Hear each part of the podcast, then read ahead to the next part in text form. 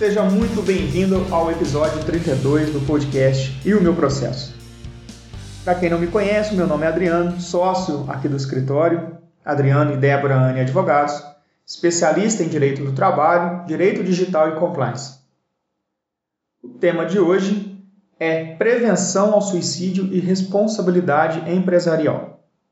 Um tema delicado, mas que merece muito a nossa atenção.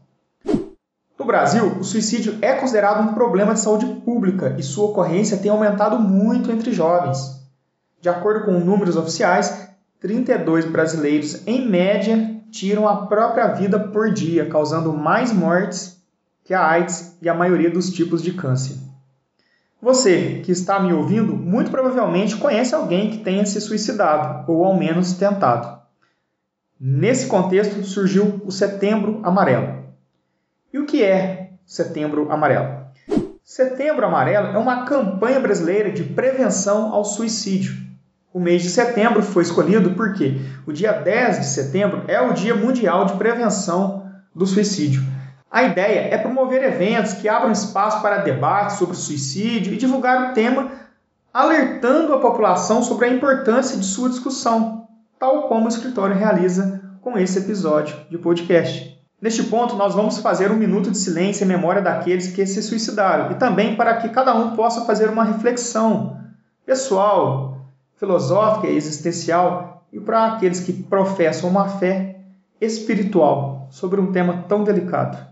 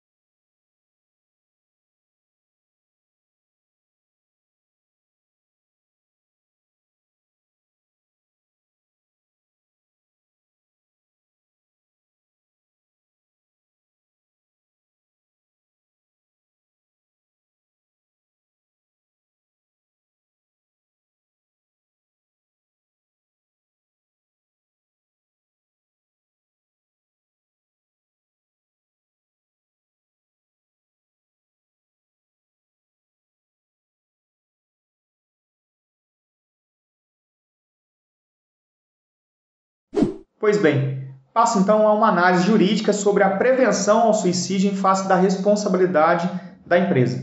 Não sugere dúvida de que todo empregado tem direito a um meio ambiente de trabalho saudável, aí se incluindo, no meu entender, brincadeiras que nos levem a rir, a dar gargalhadas mesmo.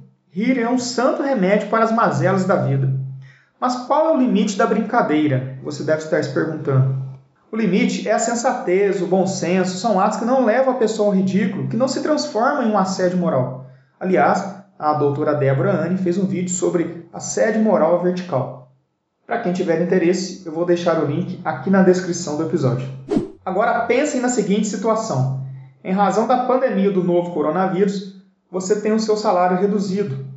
O dinheiro está curto e você começa a se endividar com cartão de crédito e cheque especial.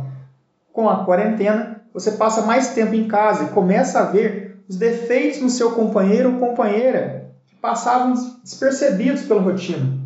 Faz oito meses que a TV só noticia o aumento do número de mortes pela Covid-19. Você perde um ente querido pelo coronavírus. Nesse contexto, nesse turbilhão de acontecimentos, a sua cabeça não suporta a pressão e, vez ou outra, pensamentos suicidas rondam a sua mente. Você procura ser leal com a empresa e expõe o seu problema. E para seu espanto, o seu chefe pergunta na frente de todos se você quer uma corda para se enforcar, já que está com depressão. A conduta do chefe é inaceitável. Ela é incompatível com o padrão mínimo ético exigível no trato das relações de trabalho. Para não ser responsabilizada, a empresa precisa adotar medidas para prevenir a ocorrência de tais manifestações um código de ética e conduta, um canal de denúncia eficiente, podem demonstrar que a empresa não tolera a conduta do chefe. Tais instrumentos de gestão, em conjunto com outros, compõem um programa de compliance de integridade empresarial, o qual pode ser um meio de defesa se, eventualmente, o empregado ajuizar uma ação de reparação de dano em face da empresa. Enfim, eu não tenho competência para tratar do viés médico da prevenção ao suicídio. Mas deixo aqui algumas observações. Primeira, as pessoas que ameaçam se matar não estão apenas querendo chamar atenção, pois a pessoa pode sim estar passando por um período difícil de sua vida e estar solicitando a sua ajuda. Toda e qualquer ameaça de suicídio deve ser levada a sério. Segunda observação: nem sempre é verdade que suicídio acontece sem aviso. Muitas pessoas pensam em suicídio constantemente. Além disso, muitos suicidas comunicam seu sofrimento diariamente a outras pessoas. Fique atento. Em terceira observação, o suicídio pode ocorrer com quaisquer pessoas que estejam em um alto grau de sofrimento. E aqui vale lembrar que o sofrimento independe de dinheiro e classe social.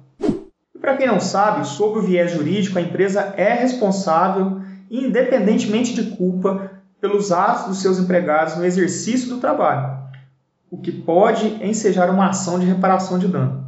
Para além disso, a depender do caso, o chefe maldoso pode responder pelo crime de instigação ao suicídio. Então, é preciso cuidar para que se tenha um meio ambiente de trabalho saudável, sendo que um programa de compliance é um instrumento útil e eficaz para se atingir tal finalidade. Para quem tiver interesse em notícias jurídicas, recomendo seguir o nosso podcast no seu agregador preferido. Também temos um canal no YouTube. Procura lá, Adriano e Débora Anne Advogados. Se inscreva, ative o sininho, curta e compartilhe os nossos vídeos. No nosso próximo episódio, vamos ter um convidado especial para tratar do tema cidades inteligentes. Está imperdível, hein, pessoal? Não perca. Um abraço.